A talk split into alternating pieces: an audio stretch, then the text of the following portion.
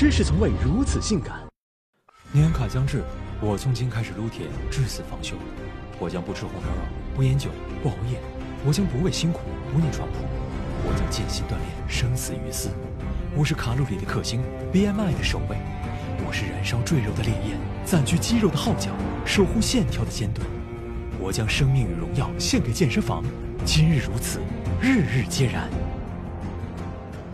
如今健身房放血酬宾，朋友圈晒肉成瘾成了时代主题。人们不是健身积极分子，就是健身发展对象。据统计，二零一六年经常参加健身运动的国人已达四点三四亿。三人行必有健身者，大有全民健身之势。健身热潮来袭，与审美改变有关。过去受传统观念影响，凡是和公狗腰、麒麟臂沾边的，要么是现实中卖力气的伙计，要么就是图画里被钟馗蹂躏的小鬼。而岳飞、关羽这样的武圣，往往都被画得膀大腰圆。直到上世纪八十年代，州长龙。哥携一身腱子肉，席卷全国各大录像厅，向国人安利了威武雄壮的肌肉之美。拜伏在这两具行走的荷尔蒙脚下，男同胞们才追求起能当搓衣板的腹肌和 C 罩杯的胸肌，女人也迷上了 S 身马甲线。这些年物质条件跟上之后，更多人向偶像看齐，全心全意为肌肉奋斗终身。再加上大鸡巴不仅美观，还有实用性加成，外貌家世没得改，那就努力拼出好身材，一样能引来良人，幸福美满。此外，人们健身还为求个心里爽，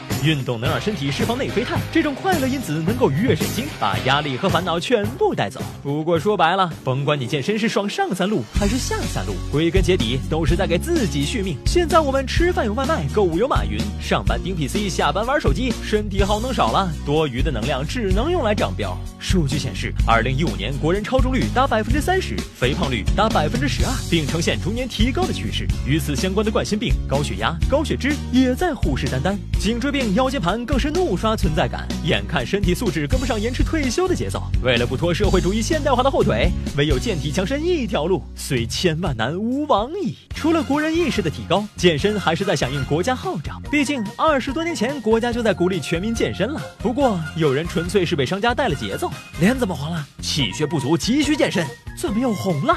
血气方刚不如健身，再加上广告口号高调走起，网络推文暗搓搓转发，不曾健身不足以谈人生，不准备健身等于没规划没毅力、没情调、没前途。健身成了品质生活的必备要素，无数人懒死床中惊坐起，只是想到健身年卡快过期，十次都没用到，简直心疼。其实啊，想健身的不怕没场子，想偷懒的永远有借口。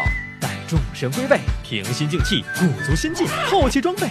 啊，时间不早啊，不如下次。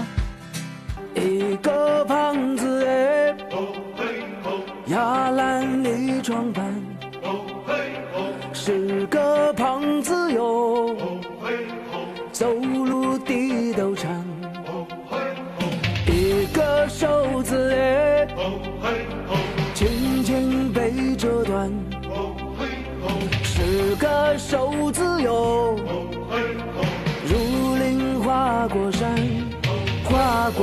Senhor.